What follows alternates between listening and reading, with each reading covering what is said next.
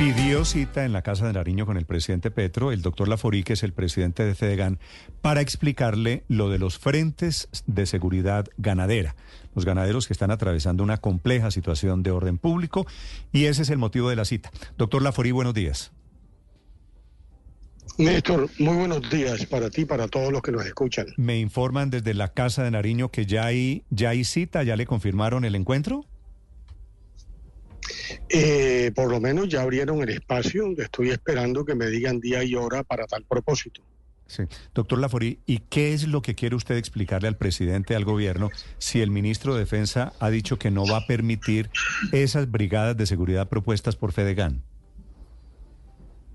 La responsabilidad del orden público le corresponde de manera integral eh, y absoluta al gobierno. Por consiguiente, yo creo que el país está notificado del avance de los grupos criminales que tienen control territorial para proteger rentas ilícitas.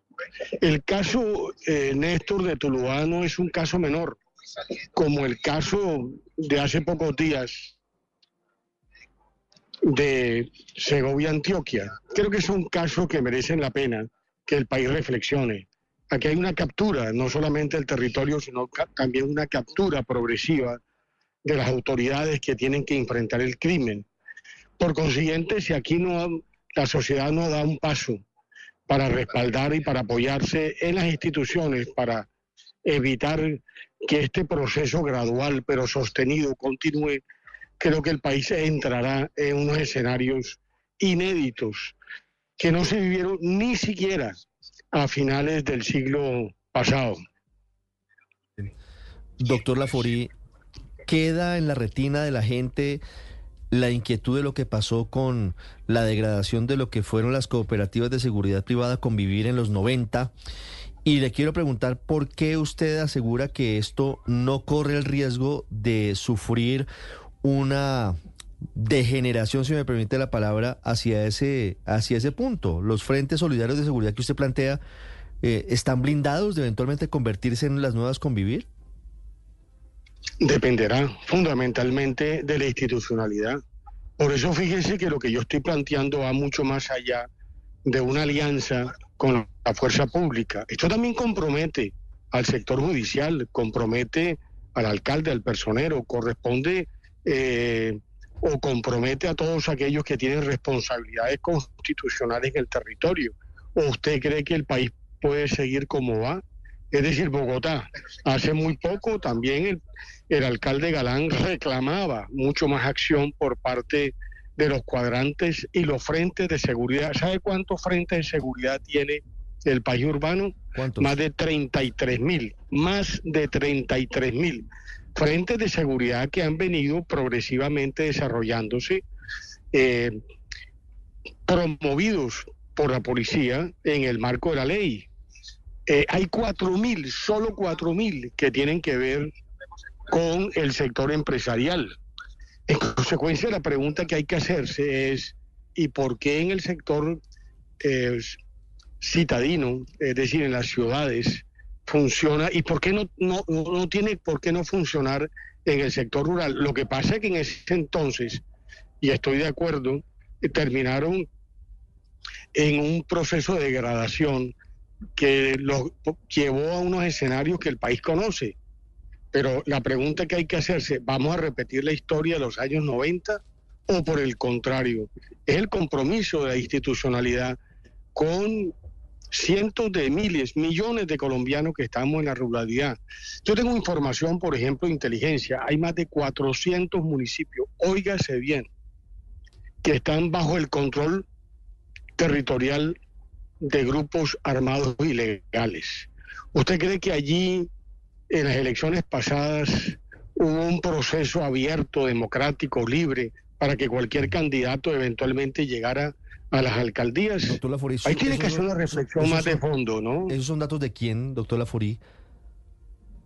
Eh, datos eh, de, inteligencia, sí señor, datos de inteligencia. ¿Pero inteligencia militar o policial? De ambas. Acuérdese que mal que bien, yo también formo parte de una delegación del gobierno y tengo acceso a una información sobre esta materia.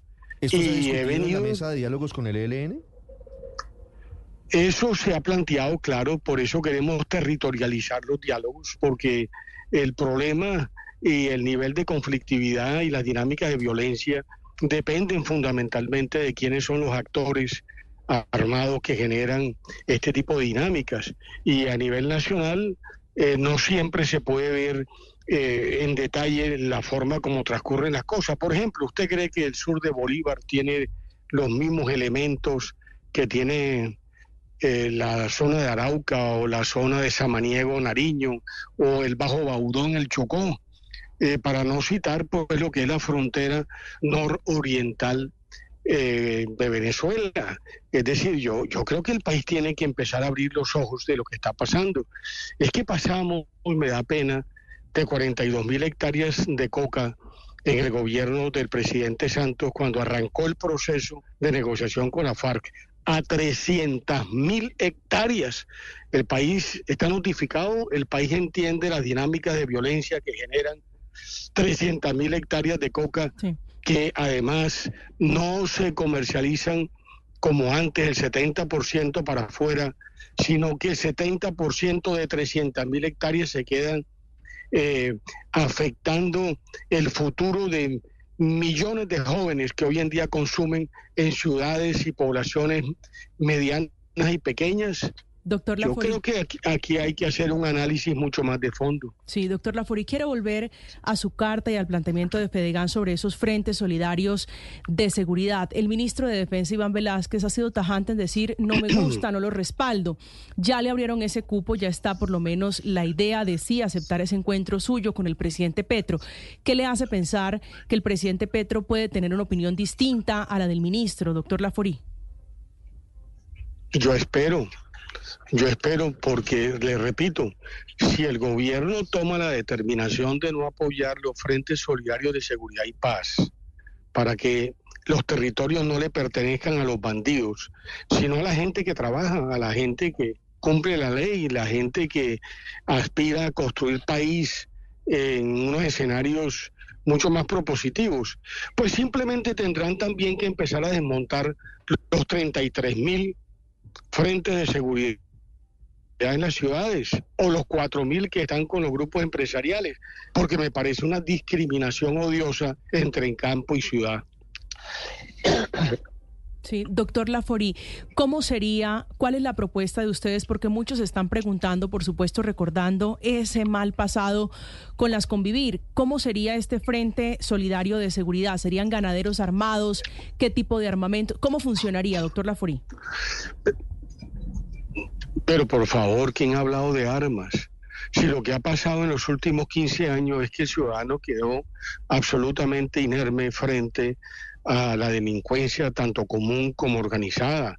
Aquí nadie, nadie, el que tiene un, eh, salvoconducto no tiene una autorización de porte.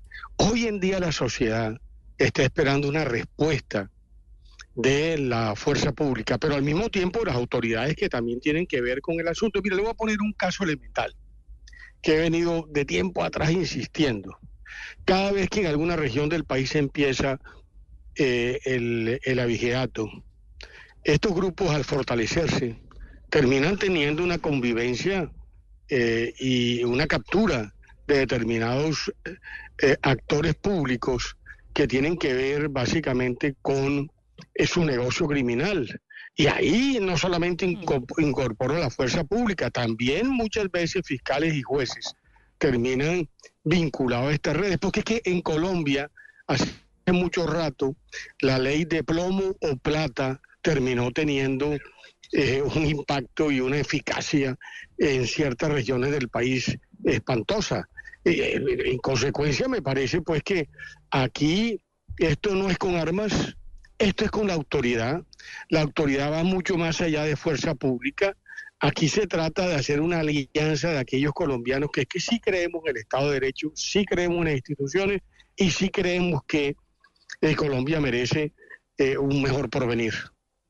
Doctora Jorí, dice usted que hay una captura del territorio, una captura de las autoridades también, pero la verdad es que también hay una captura del negocio como tal. Se han incautado, y lo vimos el año pasado, miles de kilos de cocaína en vacas, en ganado en pie de exportación, narcovacas, narcobultos de grano para alimentar esas vacas y narcobuques que transportan ganado colombiano, por ejemplo, como el que se exporta al Líbano. Estos frentes de seguridad ganadera van a revisar también el propio ganado para asegurarse que en esas vacas no se camuflen toneladas de cocaína? ¿Con quién tengo el gusto? Paolo Ochoa, doctor Lafari.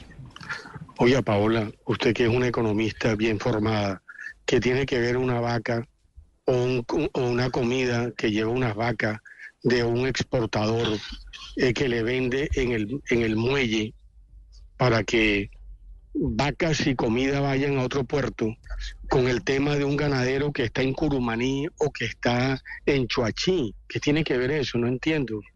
Eh, eh, es decir, el negocio del narcotráfico también usa el café y el banano y usa muchas veces otro tipo de manufacturas que van al exterior. ¿Qué 300 mil hectáreas de coca, Paola?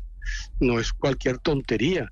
Pero fíjese usted que hay un tema que a mí me parece más grave el problema es que hoy en día el 70% de 300 mil se quedan en Colombia. No tienen ni siquiera que salir al exterior. Están contaminando a toda eh, la sociedad, especialmente a los jóvenes. Es que piense usted solamente en una cosa. Antes un kilo de coca, perdón, un kilo de pasta de coca podía costar cinco veces más de lo que cuesta hoy en día. Por consiguiente, para poner un término que a mí me parece horrible. Democratizaron el consumo. Ahora ricos, pobres, gordos, delgados, eh, citadinos o gente de los pueblos están consumiendo droga o es que el país no se ha enterado de esa tragedia colectiva es mayor a veces el consumo interno de, cocaína y es otro asunto que hay que tocar. Pero al final la charla giró en torno a los frentes solidarios de seguridad que usted plantea, doctor Laforí. Volvamos, volvamos mejor al tema de los frentes, así es. Y, y, y como estábamos en ese asunto, doctor Laforí, quisiera hacer una última pregunta concreta. En una ciudad como Bogotá, que está en la situación actual, ¿cómo operaría un frente solidario de seguridad como estos? Igualmente, como, como está operando hoy en día los frentes de seguridad que están amarrados en este caso con los cuadrantes, pero en el caso que yo aspiro, por eso le mandé una carta a la señora procuradora, le mandé una carta a la fiscal, le mandé una carta incluso al presidente del Congreso, a, a mis colegas de los gremios, para decirle, esto no termina, en el tema de la fuerza pública. Ese es un elemento clave, claro que lo es, pero no es suficiente. El problema va mucho más allá. El problema tiene que ver es con toda la institucionalidad que tiene obligaciones constitucionales para poder eh, proteger la vida y la honra de los colombianos, en este caso del sector rural, mm. sin discriminaciones.